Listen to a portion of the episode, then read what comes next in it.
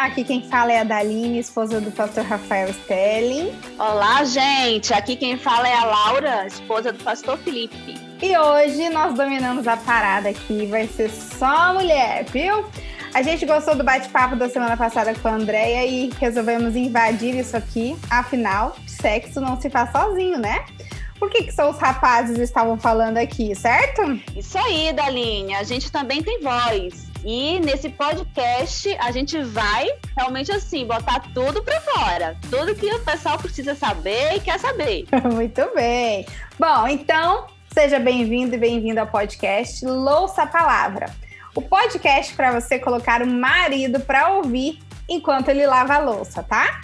E como a gente gostou da Andrea, trouxemos ela de volta. Lembrando que a Andrea é psicóloga clínica e terapeuta sexual, se graduou em psicologia pela UENG, tem formação em sexologia clínica e terapia sexual, pós-graduanda em terapia cognitiva comportamental e ainda membro do Centro de Referência em Sexualidade. Então, seja muito bem-vinda, Andréia. Ai, que delícia estar com vocês de novo. E muito melhor em si um papo de mulher, né? E eu tenho certeza que tá cheio de homem ouvindo esse podcast, porque homem é curioso quando mulher junta para conversar. Eles ficam assim: o que, que será que elas estão falando? Juntou que tanto de mulher, que elas vão falar?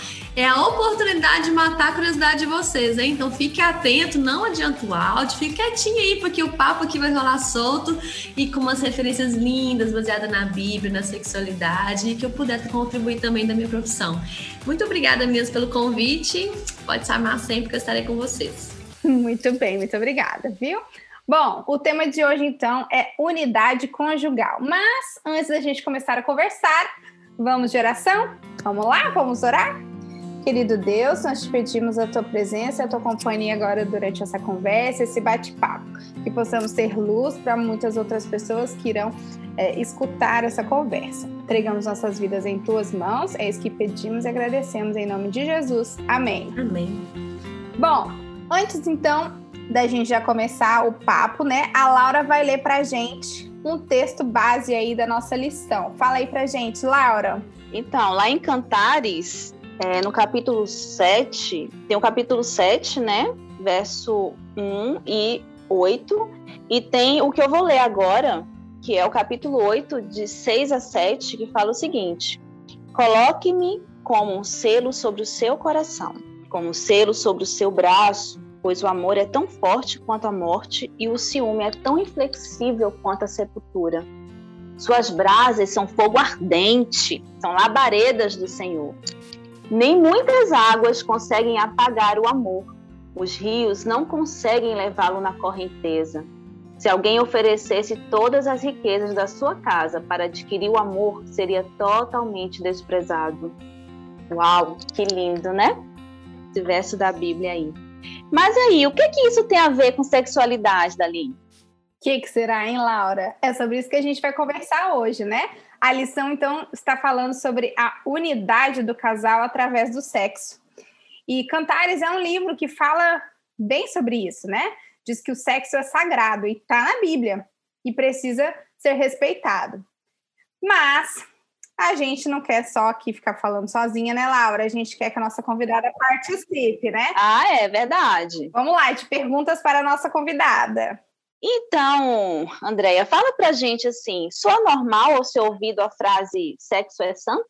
Porque hoje em dia a santidade e sexualidade, né, as pessoas assim, é, de formas diferentes, né? Na, até dentro da igreja mesmo. Mas eles parecem ser de dois mundos diferentes para você? Como é que é? Olha, vou te falar, viu, Laura? Para muita gente parece dois mundos diferentes quando você não tem a Bíblia para ser o seu orientador da sua vida, né? Quando não é Deus que orienta os seus caminhos, tanto profissional, espiritual, físico, né? Como que você vai alimentar e até mesmo como você vai conduzir sua vida sexual, parece que é assim. Não consigo imaginar como santo. Porque se a gente tira todo o contexto de Deus instruir minha vida, né? E a Bíblia que me instrui, que onde que eu vou pegar referência sobre sexo? Aonde que os jovens estão aprendendo sobre sexualidade? Gente, a minha época, porque eu já tenho assim uma idadzinha um pouco mais, né? Quem não tá imaginando aí, até uma carinha de novinha, mas eu tenho mais de 30 anos, então vamos lá. Quando eu queria aprender sobre sexualidade, quando eu tinha assim, uns 20, uns 20, ó, uns 12, né? Os adolescentes ali, 14, 15 anos, eu abri a Barça, gente. Era na Barça que eu lia as coisas. Tinha internet, não. Então era muito mais fácil você ler algo mais só científico. Agora a galera abre a internet e aprende sobre sexo, mas não com uma visão cristã, porque muitas das vezes eles não procuram dessa forma. É né? Abre ali e o contexto vai ser bem pornográfico mesmo, né? Com uma condução uhum. ali que não mistura santidade. Então, assim, dá para. É, é normal o meu ouvido?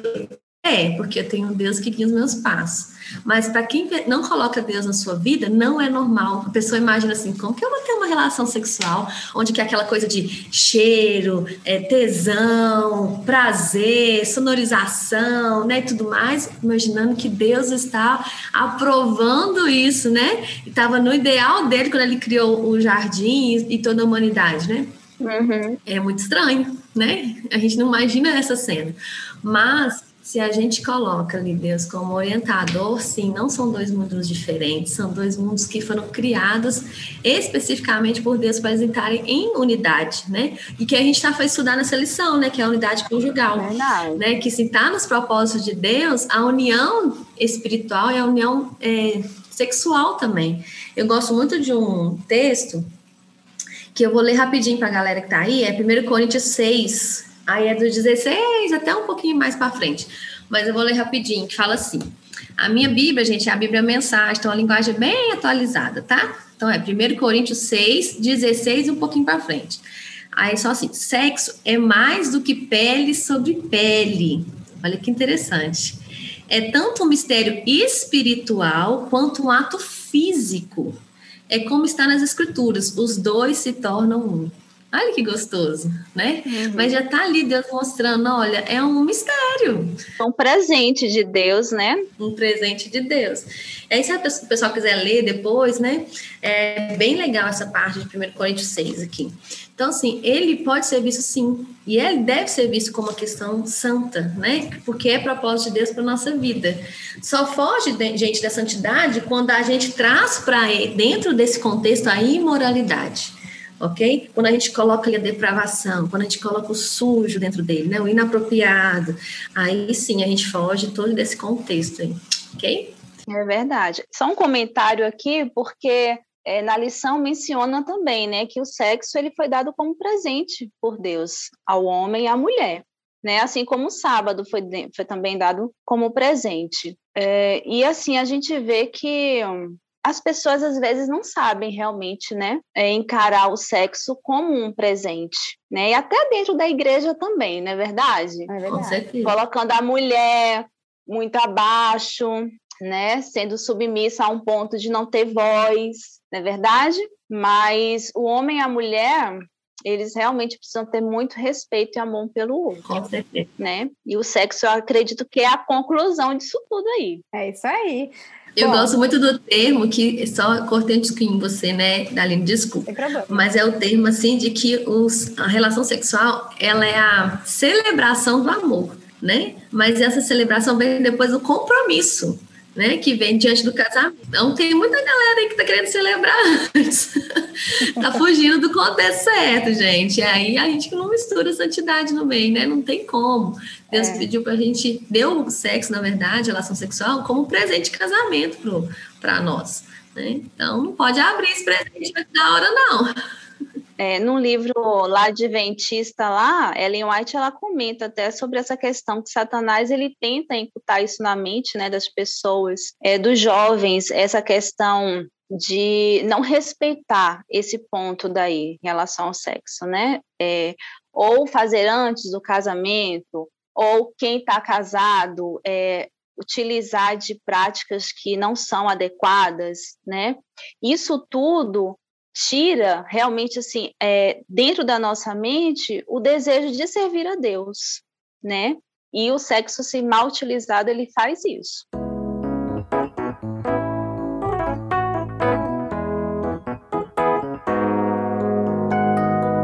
No futebol, Diante de uma cena comovente, eles costumam falar assim: nunca é só futebol. Quando a gente vê, né, uma criancinha, um jogador lá fazendo uma graça com uma criança, né, ou coisas assim do tipo, fazendo homenagem a alguma coisa, então se fala, né, nunca, nunca é só futebol. Sexo também é assim, Andréia? É algo assim mais profundo? É, o sexo normalmente reflete a unidade do casal, será? Se estão bem ou se estão mal? Fala aí pra gente agora um pouquinho sobre isso. Nossa, e vamos pensar, né? Por que que. Vamos pensar que a maioria das vezes é os homens que falam que nunca é só futebol, né? Tem mulherada que gosta, respeita aí, né? A gente está com preconceito com ninguém, mas em geral são os homens que falam, né? Sobre futebol. Aí, quando eles falam assim, nunca é só futebol, o que, que eu vejo por trás disso? Que parece que existe uma paixão ali, né? Envolvida, né? Não é só ver uma bola rolando pelo, pelo campo. Concorda? Concordo. Laura, eu acho que você vê, seu, seu marido gosta bastante, né? De futebol. Gosta. Felipe gosta. Gosta muito de jogar. Torcedor, Botafogo. Rafael não joga bem, não, sabe? Mas ele gosta de assistir. e gosta de jogar também, mas não joga bem, não. Eita, temos o pastor pé de pau aí. Confissões. Mas o que, que a gente pensa então? Será que na relação sexual também, assim, nunca é só sexo? E eu vejo que realmente não é, gente. Envolve muito mais, né? Porque se uma pessoa não estiver emocionalmente bem, não é só conseguir estar ali com o corpo é, disponível para ter relação sexual eu vejo muito no consultório mulheres com abaixo do libido ou dificuldade de ter prazer, né, de ter um orgasmo. E elas conseguiam, assim, é, ficar ali deitada na cama, né, com a permissão do marido ter a penetração. Mas está vendo que não envolve o casal, não traz é, conexão para esse casal, sabe? Não se torna um. Não é só, gente, ter uma penetração na hora, não. Então não é só o sexo por si. Exatamente. Entende? É ter uma união, ter um companheirismo, sabe? Ter um envolvimento. Então, se para essa união acontecer, tem muita coisa por trás. Verdade. Né? Tem uma paixão, tem a sensualidade. E tem muita mulher que acha que não pode usar a sensualidade no casamento, e tem muito homem também, né? Que acha que não precisa ficar um pouquinho sensual, não. Chega lá com aquela roupa mais ou menos, que a cueca meio frouxa lá, qualquer jeito, e fala, pronto, mulher, agora vou te usar. Né? Assim, não. Nossa! É um cheirinho bom no corpo, cabelinho arrumadinho, ficar um pouquinho mais sensual. Cheirosinha, é, tem que estar, com certeza. É, e é, é, assim, também eu, eu acho que as, os filmes, né, as comédias românticas, elas fazem muito sucesso, né, com principalmente com as mulheres, né? Uhum. Com os homens nem tanto, mas com as mulheres eu acho que é bem por causa disso, porque eles mostram essa conexão, né? A questão da paixão, é, da do romantismo, né? Romantismo, uhum, do romantismo e elas e, e, faz bastante sucesso, né? E eu acho que é por conta disso também, né? E a gente é, é, precisa tomar assim até um certo cuidado, né? ao assistir esses filmes por, por conta disso, né? Porque a gente, assim, na vida real, às vezes, é, o ideal seria uma coisa, né? Mas o real às vezes é outro, né? Mas eu acho que é importante esse, esse lugar aqui, a gente falando sobre isso. É, a lição também achei muito interessante retratar, né, sobre sexualidade, um trimestre inteiro sobre isso, porque eu acho que, que é, é importante, né? Porque, igual André mesmo comentou no começo, né? Onde é que os nossos jovens estão buscando conhecer sobre sexualidade, sobre como é que é a unidade de casal, né? Como é que é, funciona. Então, uma coisa é o que a gente vê, né? O, o que não é real, que estão nas telas, né? Idealiza, né? Exatamente. E aí, quando chega no casamento, vê que assim, a construção né, disso é muito tijolinho por tijolinho, né? Até você chegar é. num, num, ideal, no, até você uhum. chegar assim, onde você. Ah, você consegue realmente se doar, né, para para a pessoa que, que é seu companheiro e tal, e isso é um processo, né? Não é uma coisa assim que é. acontece fácil, né? Até um dia é, é, o professor da escola que eu trabalho estava até comentando assim que ele pela preocupação até dos nossos jovens, né? Porque a prática é um pouquinho mais complicada do que a teoria, né? Do que aquilo que a gente vê. Então, ele estava até preocupado com o que, que, os nossos jovens do futuro que estão aí na internet o tempo todo vão, vão achar sobre o sexo em si quando fizerem, né? Porque ver é uma coisa uhum. e fazer é outra. É, a questão dos filmes, eu acredito que essa questão da idealização do corpo perfeito, né? Também. Isso mexe muito com a mulher na hora do sexo, porque eh, tem mulheres que têm vergonha de mostrar o corpo dela, uhum. né? Uhum. Mas a gente tem que ter orgulho do nosso corpo, sabe? São as estrias? Mas, mas estrias por quê? Você engravidou, teve filhos, são os seios caídos? Bom, você não tem dinheiro para graças a Deus quem tem, né? É, as, as atrizes lá de Hollywood têm dinheiro para poder fazer suas plásticas, mas a mulher real é aquela mulher que tem calo na mão, porque tem que lavar louça, porque tem que cuidar de filhos, sabe? Tem que fazer tantas outras coisas. Essa é a mulher real. E aí isso mexe muito com a mulher. E na hora da intimidade, muitas têm vergonha, isso cria um bloqueio mental. É, tem aquela preocupação: ah, será que meu marido vai, vai gostar do que vai ver? Não vai? Muitas até é, apagam as luzes, né, para que o marido não veja o corpo dela mas a gente tem que levantar a bandeira da falta de vergonha. Nesse sentido aí, as mulheres casadas, né? Porque a gente tem que falar assim, não, eu tô aqui, eu sou bonita do jeito que eu sou, Deus me fez assim, eu tenho que ter orgulho de mim, do meu corpo, né? E sentir prazer, se dar o direito de sentir prazer e permitir que o marido também é, faça ela ter prazer e dê prazer a ele também. Ótimo. Não, gente, essa pontuação é ótima, porque tá, tá muito, assim intenso a questão de comparação, sabe? Ultimamente, é. eu vejo muitas mulheres no consultório, aí vê uma performance, por isso que também a pornografia é péssimo para o casamento, sabe? Para a vida sexual, até individual mesmo, porque ali traz ali corpos muito perfeitos, é um corpo que foi escolhido para fazer aquele videozinho ali, né? Que consegue aquela performance. Aí na vida real, você não vai ter uma, uma não tem cãibra, né? No videozinho pornô, não tem ninguém sentindo cãibra, ninguém com dor na barriga. É ninguém com dor de cabeça, ninguém com cabelo fica atrapalhando na hora. Não, é tudo muito perfeitinho, né? E às vezes a gente vai ter alguns jovens ouvindo o podcast que vão fazer, eu não tô nem casado, não posso fazer nada disso, né? E aí, como que eu vou ver a, a, vida sexual, né? Porque a gente fica aqui falando, né? A gente tem os jovens aí que não casaram ainda.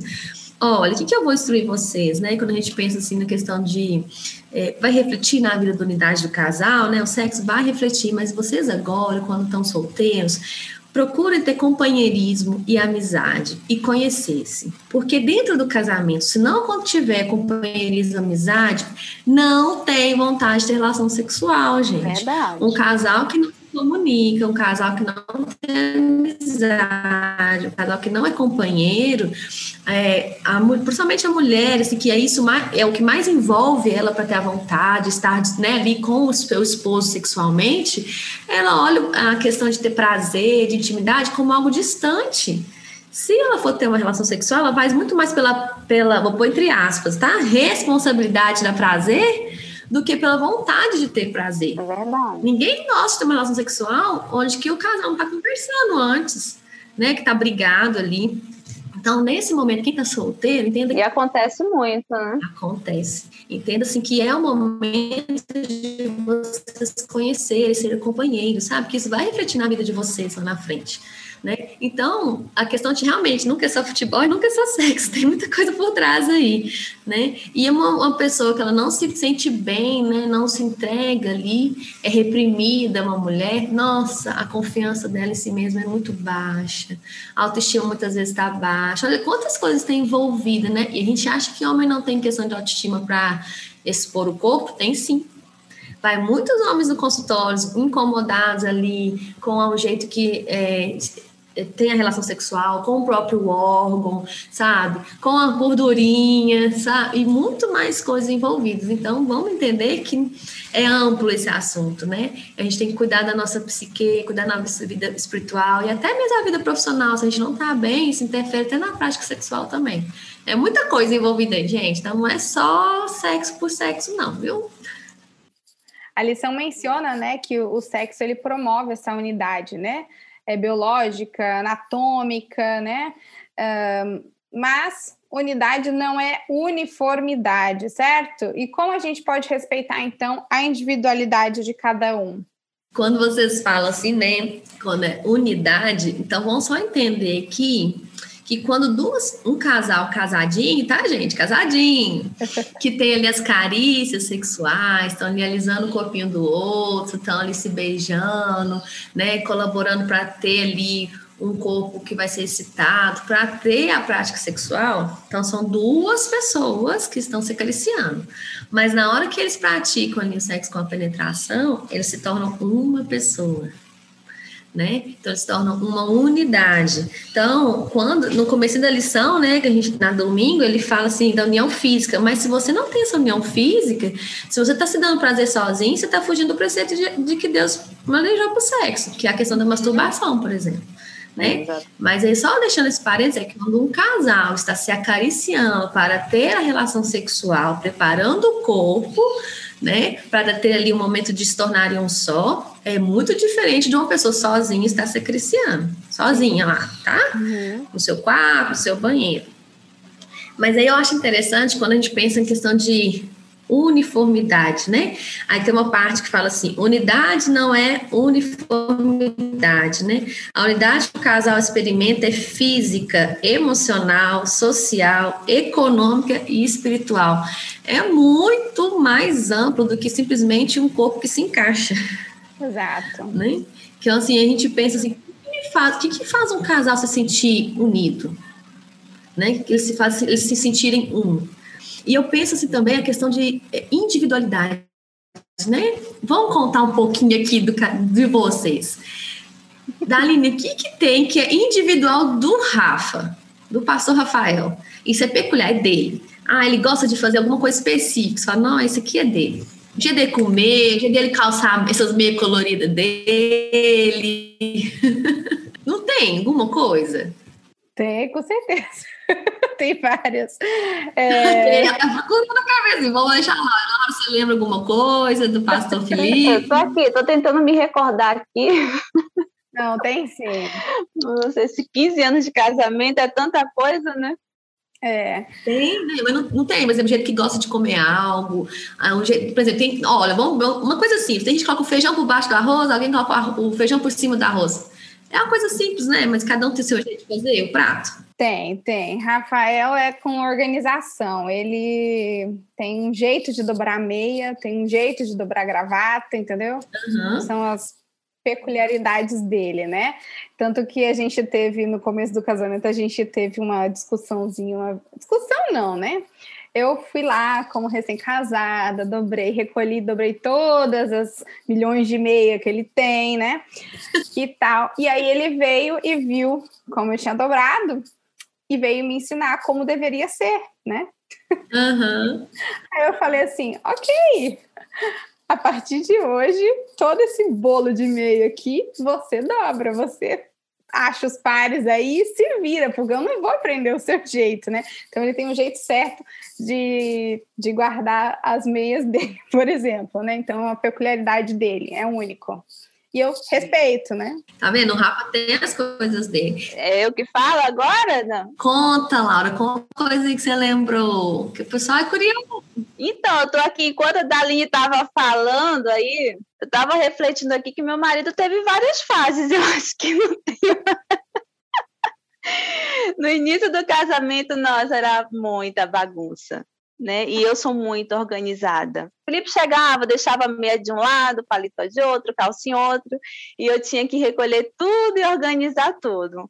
Quanto a essa questão de organização, ele nunca nunca achou ruim a forma como eu organizava, não. Mas eu, enquanto a Darin estava falando, eu me lembrei é, do jeito de Felipe. No, quando uma vez eu fui viajar, fui viajar, não, eu tinha saído com uma amiga minha, estava lá no distrito de Conceição de Macabu na época. Ele falou: Não, Laura, vai, eu fico com as crianças e tal. Já tínhamos os dois meninos, né? O Levi e o Vitor.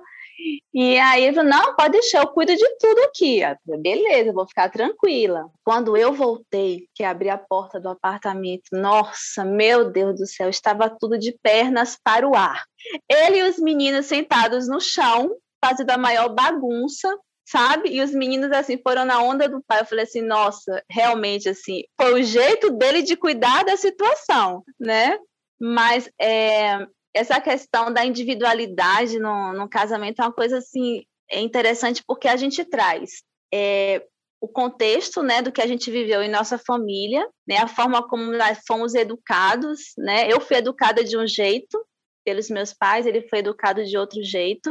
E ainda teve a questão da cultura, né? Porque nós somos de estados diferentes. Isso conta muito também. Muito, muito, até na questão da alimentação, porque ah, eu gosto de comer isso, ele gosta de comer outra coisa. Então, até nós entrarmos em um consenso né, para fazer um, um, um, almoço específico para os dois, até para não gastar tanto, levou um tempinho, viu, para a gente conseguir entrar nesse, nesse ponto daí. E quando vem os filhos, então, aí fica mais difícil ainda, porque é, se o casal ele não tiver né, uma definição dentro do casamento, é, fica complicado até de educar Verdade. Né, os filhos. Verdade. Mas o importante é a gente não perder a individualidade também no sentido de que, poxa, eu gosto disso, uhum. ele gosta daquilo.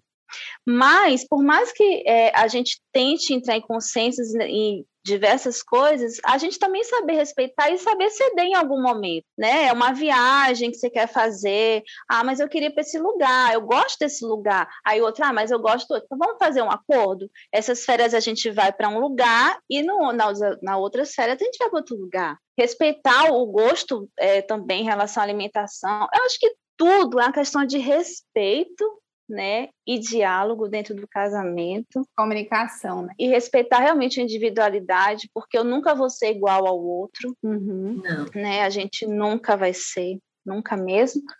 E puxando um pouquinho, gente, eu falo muito, né? É, puxando um pouquinho as questões que até individualidade na cama sabe? Uhum. Eu acho que o casal tem que saber respeitar. Por exemplo, é um momento que o marido, a mulher tá afim, poxa, passou o dia em casa às vezes e tal, e aí o marido chega cansado, bom, o marido não vai aguentar. Tem homens que não aguentam, né? Tem outros que bota remédio para dentro para poder aguentar, mas assim, não é o plano, né? O corpo biológico da gente também tem que respeitar os limites. Bom, aí o homem está cansado, ó, a mulher tem que saber respeitar o momento do homem. E a mulher está cansada, o homem também tem que saber respeitar o momento da mulher, né? Em relação às carícias, saber respeitar que possa ser que existem pontos no corpo da mulher que ela não gosta de ser tocada. Então, assim, o homem tem que saber respeitar, porque o momento que ele não respeita já se torna uma violência, Verdade. né? Uhum. Já se torna uma agressão à mulher tanto fisicamente como psicologicamente. A gente tem que saber realmente assim, acho que respeito é um ponto assim fundamental dentro do relacionamento e da individualidade. Quando você traz isso, Laura, eu, é, eu vejo muito assim, tem mulheres que elas não gostam e tem mulheres, né, por exemplo, de uma carícia uhum. num, ponto do corpo, e tem outras que elas são reprimidas, elas têm dificuldade. E às vezes com diálogo, com carinho, né, com jeitinho, ela vai conhecendo ali uma parte do corpo que ela fala, poxa, né? Eu não imaginava que podia ser gostoso, né? Eu nunca imaginei assim, que às vezes eu mexer na minha nuca ia me dar uma sensação tão gostosa, eu só sentia um mal-estar, né? Então, assim, tem que ter o respeito em primeiro ponto, né? Eu falo muito que a relação saudável, ela tem três pontos, né? Que é respeito, amor e admiração. Né? O casamento tem esses três pilares ali. Então, assim, se não tiver o respeito, fica realmente difícil, né, para essa relação sexual ser é, agradável, né, e trazer conexão para esse casal. Mas a gente também trans, transpor um pouquinho as dificuldades que a gente possa ter, né? Uhum. Não é falar só porque eu não gosto, ou é porque eu não, às vezes você nunca tentou também, né? Existe muito mais um constrangimento, uma vergonha e uma falta de conhecimento do que às vezes uma coisa que você não gosta mesmo. E puxando um pouquinho, vocês falaram sobre individualidade, né? A gente tem que entender os jovens, e nós também, né?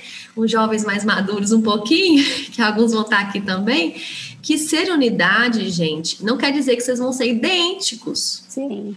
Né? Vocês podem ser até criados na mesma casa. Pensa, olha, filhos, né, irmãos? Criados pelos mesmos pais, comendo as mesmas coisas, às vezes usar as mesmas roupas, mas não são idênticos tem a questão da personalidade, né? Sua visão de mundo. Então, o amor mútuo, né, um casal aí, vai nos fazer iguais na ideia do, do que é o casamento, o que, que deve existir ali de relação, né? A gente vai tentar pensar o mais próximo possível igual ao outro, né? É tentar não competir, não ser um, um melhor que o outro, um não é superior ao outro, é ser visto e tratado como igual. Uhum. Ok? Não é um homem, por mais que seja a cabeça do lar, que ele vai pode menosprezar essa mulher. Não é a mulher que cuida de um monte de coisa ali e tal, que ela pode tratar de qualquer forma o homem. Não. É ter esse cuidado com o seu parceiro com a sua parceira, né? Que é o seu cônjuge aí, de se tornar unidade em questão de, de estar respeitando. E, que, e puxando um pouquinho da questão de individualidade na cama, ah, a gente tem muitas histórias boas aí para contar, né? que pode ver, mas é, a gente tem uma. Fomos criados, só para a gente entender rapidinho, com cada um com uma questão cultural, de vivência diferente. E também com uma visão de é, sexualidade, dependendo do sexo que você nasce, é diferente. Os homens nascem com um olhar mais permissível para o corpo, para a vivência sexual. A mulher muitas vezes é instruída a se fechar, a se guardar, né? A ficar ali mais contrita em questão de sexualidade. A gente fala com uma menininha assim: fecha essas pernas, fica essas perninhas abertas, não, é feio. Verdade. O menino xixi na rua, tirar o pênis para fora em qualquer lugar e pronto. A menina, você tem que achar, fazer uma cabaninha ou achar um lugar para fazer xixi, porque ela não pode descer a roupinha e fazer um xixi no cantinho. Então a gente já traz uma visão de, de corpo, de vivência, de permissão, de sexualidade diferente desde criança. É né? Então não é porque é o caso que tudo vira uma chavinha e tudo muda rápido, não. Então a gente tem que fazer uma construção aí, né? Uma comunicação para fazer essa construção de visão ali de como ser idade. Ok? É isso aí, para a gente pensar um pouquinho. É isso aí, Andréia, muito bom. bom só, só uma, uma ponto, Aline, ah. que é assim, enquanto a gente não se torna um, é, não vira unidade, isso não é possível fazer fora do casamento, né? Porque é o casamento que propicia a gente se tornar um, é verdade. né? Se tornar uma unidade. Então, os jovens aí que não casaram não vão ter a prática sexual, gente. Vocês estão adiantando algo que é para ser dentro do matrimônio, hum, né? Então, se não tem o casamento, não tem como se tornar uma unidade. Né? Vocês podem conversar, ser amigos, parceiros, mas essa unidade aí vai vir com o casamento. Tem que ter uma base, né? Nunca é só sexo, né? tem que ter todo um, toda uma estrutura. E tem uma sequência, né? Que, tá, que no livro de Cantares mostra, né? Que é namorar, uhum. amar, unir em casamento, para depois se relacionar sexualmente. Na lição Exatamente. de segunda-feira, a galera vai estudar sobre isso. É isso mesmo. É, já entra já na nossa próxima pergunta aqui, Andréia. Tem um livro que fala que o sexo começa na cozinha. Cantares já fala, né, de namoro, né, de cortejar, romantismo, aquela coisa de filme. E quão importante é isso no casamento? Vocês acham que romantismo é importante, gente? Ah, Será? eu acho. eu também acho. Eu gosto. Não, e a gente vê em Cantares, vamos só pegar um ponto aqui. O livro de Cantares, ele não está falando essa, que o relacionamento sexual é para procriar, não. Não. Você não vê isso. Ele fala ali que é para ter prazer, aproximar esse casal, sabe? Ele corteja, ele, ele seduz, ele envolve. Não fala assim, nada de ficar ter filho nisso. Então, ele, é um livro que Deus mostra o amor dele todo para o casal. Verdade. Né? O que, que ele tem de imaginação para esse casal aí. Então, assim, lá em Cantares a gente vê um homem né? Também cortejando, sendo romântico, envolvendo. então fica um ensinamento bom aí para os maridos, né? E aí já começa a cortejar de uma forma saudável, desde enquanto vocês estão solteiros aí, já namorando, estão noivos, para já treinar, viu, gente? Para não começar a tentar fazer isso depois que casar, não. É, é saber bem o que fala, né? Na hora que for é, dar cantada nas meninas, né? Tem uns rapazes que precisam treinar um pouquinho, né? Precisa saber como chegar na menina, né? Porque assim, as meninas são inteligentes, né? Não vai ouvir qualquer coisa, tem que saber como como chegar, né? Com certeza. Bom, mas respondendo, é importante no casamento esses cortejos, namoro, romantismo. É, e muito. A gente tem que dar essa manutenção de envolvimento, porque a relação sexual, ela não é só a prática de encaixe de dois corpos, ela é uma, ela é uma vivência do amor, uhum. né? De toda aquela segurança do casal, é toda aquela conexão que o casal vai ter. E se a gente pega no livro de Cantares, mostra que Sulamita era uma mulher que tomava iniciativa, mas ela era envolvida pelo marido dela, né? Ele tinha todo ali um encantamento por ela. Então, se uma mulher que está muito reprimida, será que também é uma mulher que não é encorajada e não é seduzida por esse marido, né? Ela é uma mulher que é mais passa, quietinha, passiva e tal, mas às vezes ela não escuta nada do marido também agradável, né? É uma, uma, um marido que ele é muito prático, né? E eu gosto muito de brincar no consultório, assim, que é, os homens falam muito que eles são tipo fogão, né? Que liga rapidinho e que a mulher é fogão além. Eu falo que homem é igual micro-ondas, que você coloca um númerozinho ali, 15 segundos. Em 15 segundos funciona, né? E a mulher ali é um fogão a lenha. Mas não quer dizer que a gente tem que demorar, mas pode, é, quer dizer que a gente vai ser alimentado nosso calor diariamente. Uhum. Se a gente não quer que o fogão a lenha se apague, toda hora a gente vai lá, mexe na lenha, dá uma sopradinha para manter o calor, né? Então, se a gente, se o casal mantiver esse calor ali, tem hora que dá, sobe uma chama e o trem pega fogo ali, dá para cozinhar o que quiser. É o fogo ardente. O fogo ardente. Mas se não tiver aquela sopradinha, vira e mexe, mexendo na, na lenha ali, apaga. É verdade. Né? Então, assim, o que adianta a gente não estar, dar essa manutenção, né?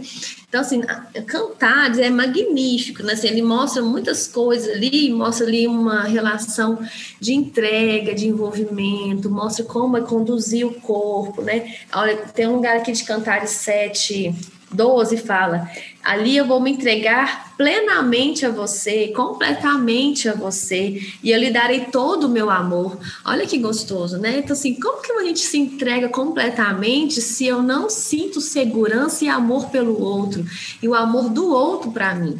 Né? Então, esse cortejo, né, esse romantismo, ele se faz necessário para essa união aí, que a gente está falando tanto na lição. Né? Aí a gente fala aqui, até que na lição fala, fala um ponto, ó. As imagens poéticas de namoro, casamento e sexualidade assumem todos os sentidos e se adaptam ao anseio de intimidade sexual na experiência humana. Nós somos seres também afetuosos, a gente quer sentir amado, amparado e valorizado.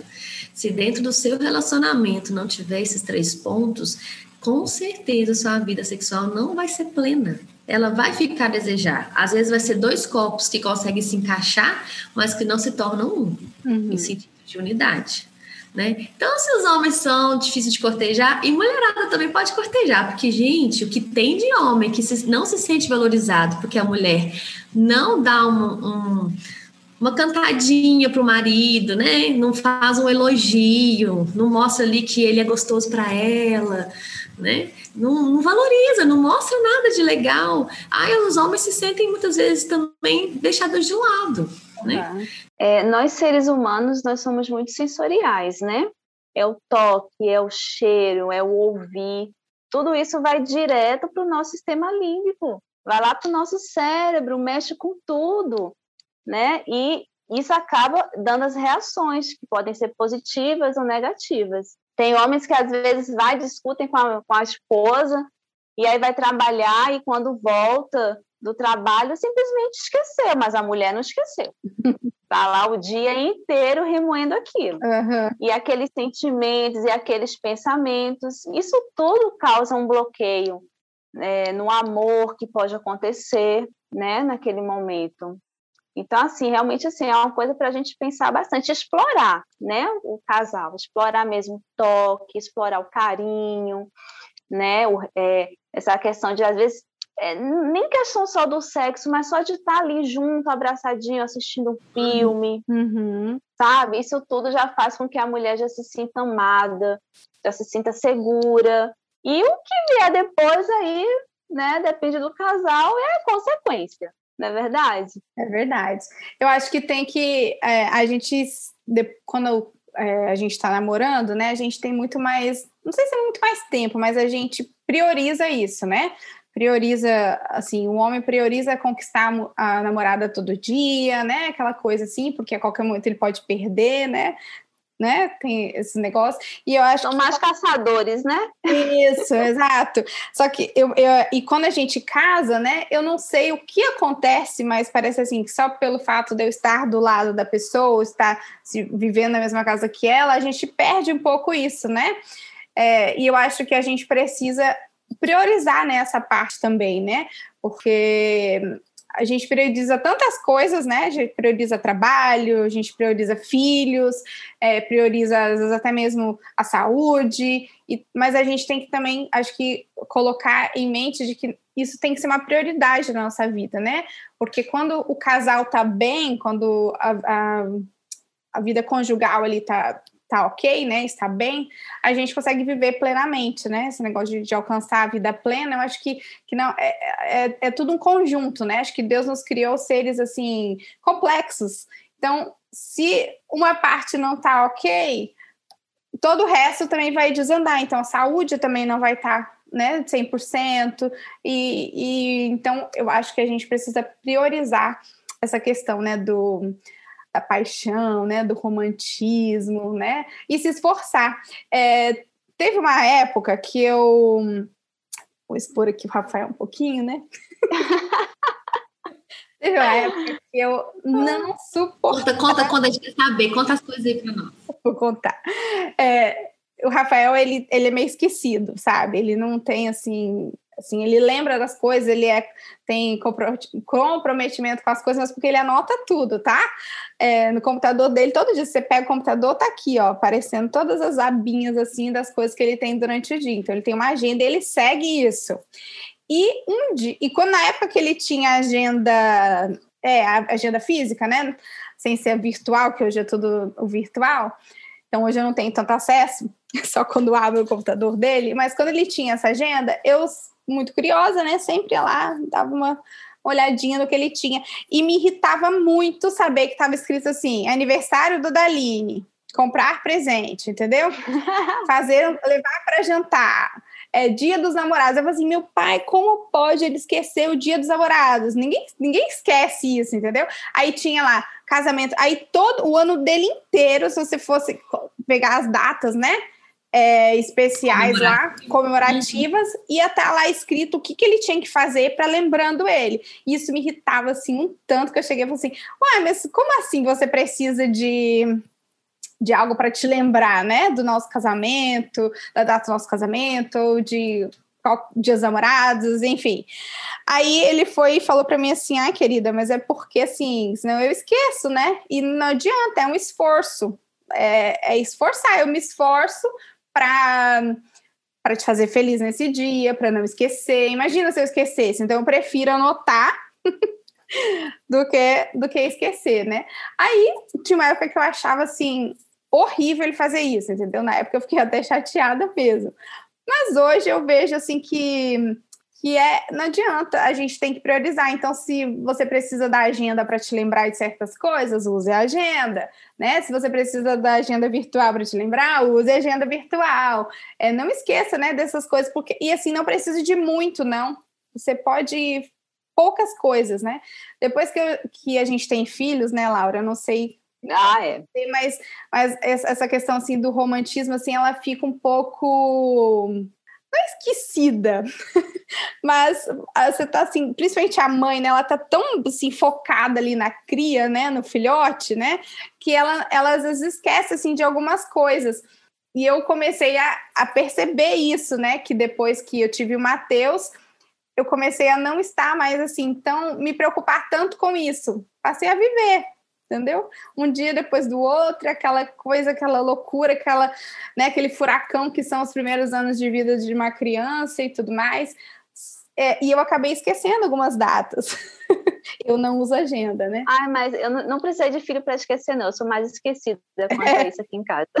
é, eu acabei esquecendo. Eu, eu, esqueci dos nossos 10 anos de casado. Não que eu esqueci do dia, não. Eu sou ligada a datas então eu não esqueci do dia, mas eu não fiz nada também, entendeu? Então, assim, não, não fui atrás e tal. E aí eu comecei a, a ver assim, olha, por que, que eu fiquei tão chateada com o Rafael naquela época, né? Que ele anotava as coisas. Mas não, ele estava realmente priorizando o nosso relacionamento. É a mesma coisa que eu tenho que fazer também. Dependente, né, de ter filhos e tal, você coloca a criança para dormir mais cedo, não sei, mas vai assistir um filme, vai comer uma pipoca juntos, né?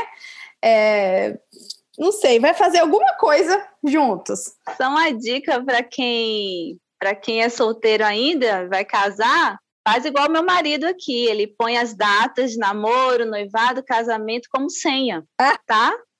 senha do banco, senha do cartão. Então, assim, ele lembra de tudo por causa disso. Muito bom, muito bom. E, gente, olha, ótimas ponderações que vocês fizeram. E isso, muitas das vezes, quando a gente faz terapia de casal, a gente tem que instruir os casais em, em esses pontos, né? E quando a gente está só namorando, muitas das vezes a gente tem um dia, não é para encontrar? Então a gente vai lá, coloca uma roupinha mais bonitinha, passa um perfuminho, né? Arruma o cabelo, o carinha chega lá todo ajeitadinho na sua casa, ou vai te levar numa pracinha, no lugar que ele vai poder te dar passear com você.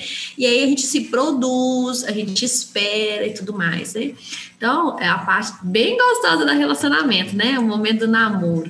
Só que aí, quando o casal casa, eles param de ter o momento do namoro, né? É. Muitas das vezes eles não se produzem um para o outro, não ficam cheirosos um para o outro. Quando faz isso, é para ir na rua, para fazer outra coisa, né? Eles não estão ali momento para se verem, se curtirem, né? E eles, não, quando vai namorar mesmo, muitas vezes aquele namoro para relação sexual, já no final da noite, todo mundo cansado já não está prestando para quase nada. Eu estigo muito o casal até um dia do casal, nem que precise agendar na, na agenda virtual aí, que eles consigam alguém para cuidar das crianças, se tiver filho, e vai namorar, vai pegar na mão, vai sentar no lugarzinho, não tem dinheiro como uma pipoca, tipo um picolé na praça, não importa, mas vai namorar, vai olhar nos olhos de novo, sabe, fazer uma fotinha para vocês guardarem da história de vocês, vai ter um tempo para curtir, né? Então, assim, o namoro é para se conhecer, para a gente ver se a pessoa é bacana, para a gente casar, mas depois que casa, tem que continuar namorando, gente. Exato. Aí que vai beijar muito. E beijar na boca. E vou dar uma, uma questão para os casais que estão ouvindo aí, os casais encasados. Beijo é termômetro da relação. Se não estiver beijando direito, vai ver que essa relação não tá legal. E não é beijinho de selim, não, gente. É um beijinho mais erótico, um beijinho mais gostoso, entendeu? Que gasta pelo menos três segundos ali, um no lábio do outro. Conta três segundos encostando boca pra você ver. É um tempinho até bom. Você falando isso agora, eu lembrei que esses dias eu estava conversando com as minhas colegas de trabalho e elas, assim, comentando algumas coisas, elas estavam assim, nossa, mas é, eu acho que eu nem me lembro mais. Algumas fal umas falavam assim, eu nem me lembro mais como se beija direito, do tempo que não estava beijando. Outras, ai, mas acho que a gente. Aí elas perguntaram assim para mim, você beija aquele beijo mesmo de verdade, sem ser para relação sexual? Uhum. Eu falei, beijo sim, gente, a gente tem que beijar, uhum. entendeu? Porque isso faz parte, não é só para aquele momento, não. E o beijo é até para ajudar até a relação, né? É um Exatamente. beijo, beijo em cima esquenta embaixo. Por isso que os jovens que não estão casados, cuidado com os beijos também. É, exatamente. Um beijo muito intenso, aí fica difícil, né, de segurar a onda. Mas o casal que está casado, volta volta a beijar, gente. Né? E uns beijos bons mesmo, sabe? Umas mordi... Demorado. Demora, dá umas mordidinhas no lábio, entendeu? Dá uma sussurrada no ouvido. Erotiza essa relação. Se a gente pegar Cântico, Sulamita era uma mulher pra frente, sabe? Ela envolvia o marido. Tem uma parte aqui de Cântico que mostra que ela queria pegar ele e vai pra casa dela, da casa da mãe dela, queria ter um momento de íntimo com ele lá. Ela tinha feitiço, sabe? Aquela coisa gostosa. Aí tem questão de casal aí tudo morto morno, tudo sem graça. Não, vou dar uma pimentada gostosa aí, entendeu? Na relação e volta a beijar. É muito bom. E essa questão de, fechando, vocês estão falando de é, formas que o marido fez, né? Mesmo que precisou de agendar, mas que tem um carinho ali, né? Tem uma uma linguagem de amor. E aí, se quem quiser tiver curiosidade, tem um livro muito bacana, né, que é Cinco Linguagens do Amor, que mostra que cada pessoa tem uma forma de se sentir amada e uma forma de expressar amor. Então, às vezes, o meu é alguém fazendo serviço para mim, que é me ajudando, cuidando da louça, cuidando do filho, né, me ajudando em algo do dia a dia. Para o outro vai ser o ganhar presente. Para o outro vai escutar palavras românticas, né? Que, que você é bonita, que você é importante. Para outra pessoa vai ser a questão de contato físico, se abraçar, né? Se pegar na mão.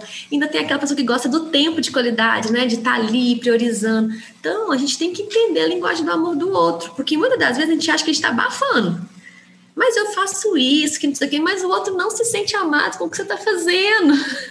Né? Então, nunca perguntou, né? Nunca perguntou é, o que, que você gosta, o que, que você, me faz, você faz sentir amado por mim, né? Que, que eu faço que você sinta amado.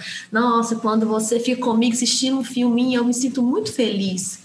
Pronto, a pessoa gosta de tempo de qualidade. Uhum. Exatamente. Não, você tá lá gastando dinheiro, dando presente toda hora, a pessoa tá nem ligando pro presente, mal abre ele. É verdade. Né? Você tá fazendo a linguagem errada da pessoa. Uhum. Então, a, a, nessa, quando a gente fala de sexualidade, a gente não fala só de praticar o sexo, a gente fala de, de intimidade de contato, de mostrar amor. Então, entenda qual que é a linguagem de amor da pessoa que você relaciona.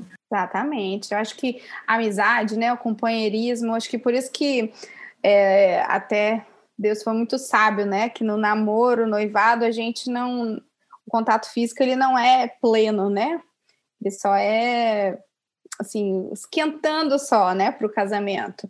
E eu acho que porque a gente precisa ter essa, essa amizade, esse companheirismo, né?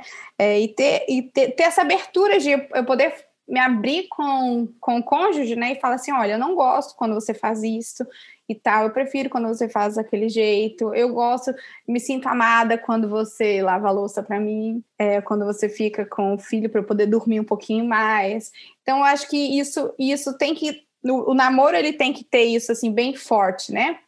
A questão do companheirismo, a questão da amizade, a gente tem que criar essa amizade, a gente tem que se casar com o nosso é, melhor amigo, né? Acho que essa ideia assim de do melhor amigo assim é o que vocês devem, vocês que são ainda jovens, né, solteiros, vocês devem se apegar a isso. Vocês precisam se casar com o seu melhor amigo, aquela pessoa que você vai conseguir conversar sobre tudo, né? É, exatamente. Conseguir Tem a cumplicidade, né, Dali? Exatamente.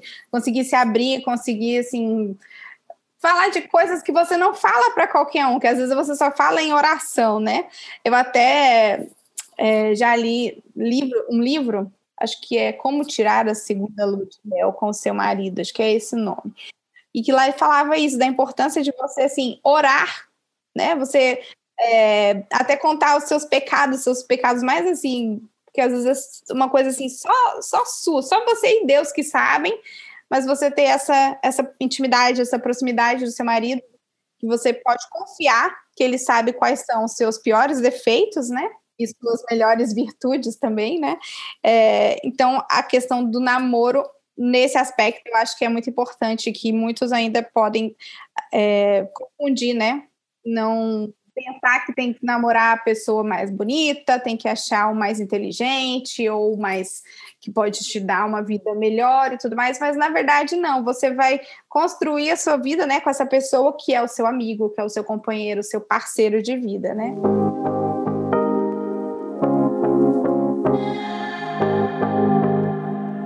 Acho que a gente está fechando, né? Finalizando, que, viu, gente? Quando mulher junta, a gente fala. Tenho certeza que vai ser o podcast mais longo dessa série. e vocês estão tudo grudadinhos escutando a gente. Haja louça para lavar. É, então... Vocês lavam a louça, lavam o banheiro, lavam a varanda, tudo junto escutando a gente. É. É, e fechando aqui com vocês, é um prazer estar com vocês sempre. Acho que o bate-papo foi muito gostoso. E na lição de quinta, né, é, falo uma frase que eu achei muito importante, porque pode ter gente que fala assim, não, mas meu relacionamento tá tão ruim, né? Eu não tô vendo ali que tem essa unidade, não tá gostoso, né? Não tá agradável. E aí fala assim, uma parte, até marcadinho, já vem marcadinho de azul. À luz do poder, da palavra e do Espírito de Cristo, nenhum relacionamento é tão des desestruturado que não possa ser unido por Deus. Amém. Então, casal, tenha isso no coração, independente do lugar que seu casamento está, do jeito que ele está quebrado e distante, quando Deus está nele, você faz sua parte, escuta a voz de Cristo, ele vai ter união, sim, eles vão se tornar uma unidade de novo, né? Mas faça a sua parte, né? Que Deus faz a parte dele, a gente tem que fazer a nossa parte também. Isso mesmo, isso é mesmo. É um prazer estar com vocês, viu, gente? Pode me chamar quando quiser. Depois... É, nós que agradecemos, viu, Andréia? Essa participação aqui. Agradecemos também os nossos maridinhos, né, por ter nos dado essa oportunidade, né, Laura? Esse privilégio de ah, estar é verdade. falando. É, e muito obrigada, viu? Um prazer mesmo passar esses, esses momentinhos aqui com vocês. E para a gente concluir, né? Cantares então nos ensina que o fogo que um casal tem foi Deus que acendeu. Ele é a labareda intensa que apimenta a relação do casal. Um fogo enorme que respeita os limites do matrimônio.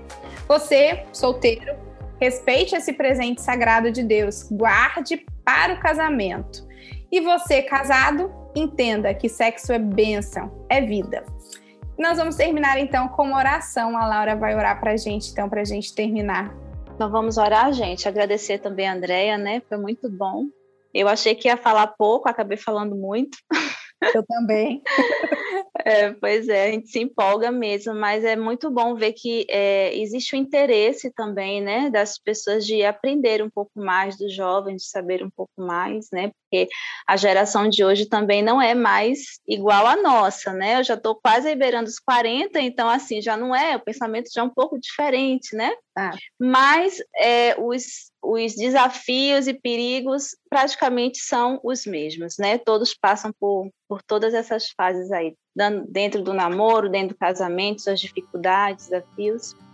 Então vamos orar, para que Deus possa abençoar todo mundo aí. Senhor nosso Deus, te damos muito, muitas graças pelo privilégio de termos estudado sobre é, a sexualidade, sobre a individualidade. O sexo é tão sagrado, meu Deus, que o Senhor nos deu como presente a nossa sexualidade, nós nos conhecermos também é um presente que o Senhor nos deu. Nós te damos agradecimento sem fim, porque o Senhor também nos deu, através da Bíblia, a luz para que possamos é, seguir, trilhar no caminho que é correto, né, para estarmos mais perto de Ti, para fazermos o que é melhor também para a igreja, para que é, o Teu nome possa ser glorificado através das nossas ações. Então, eu coloco nas Tuas mãos todos os solteiros, meu Deus, que estão é, ouvindo o podcast que o Senhor possa abençoar para que os que não têm ainda a sua outra metade, que o Senhor possa abençoá-los para que eles encontrem. Aqueles que têm, que eles possam ter sabedoria para é, levar o relacionamento, o namoro, da forma como o Senhor quer que seja feito. E aqueles que estão casados, ó Deus, que eles possam colocar na vida deles de casado a Ti como alicerce, porque o Senhor é a base de tudo, de tudo na nossa vida. Então, que eles possam saber buscar a Ti, que a esposa possa saber orar pelo marido, marido pela esposa, que eles possam ter, é, através disso, sabedoria também para educar os seus filhos e ensinar a eles, que será uma futura geração, também a, a ter sabedoria para levar né, essa questão da sexualidade, do sexo. Então, colocamos nas tuas mãos a vida de todos nós. Em nome de Jesus, choramos e te agradecemos. Amém. Bom, compartilhe esse podcast e siga nossas redes sociais, hein? Um abraço para vocês. Tchau. Um abraço, gente. Beijinho. Tchau, gente. Até a próxima.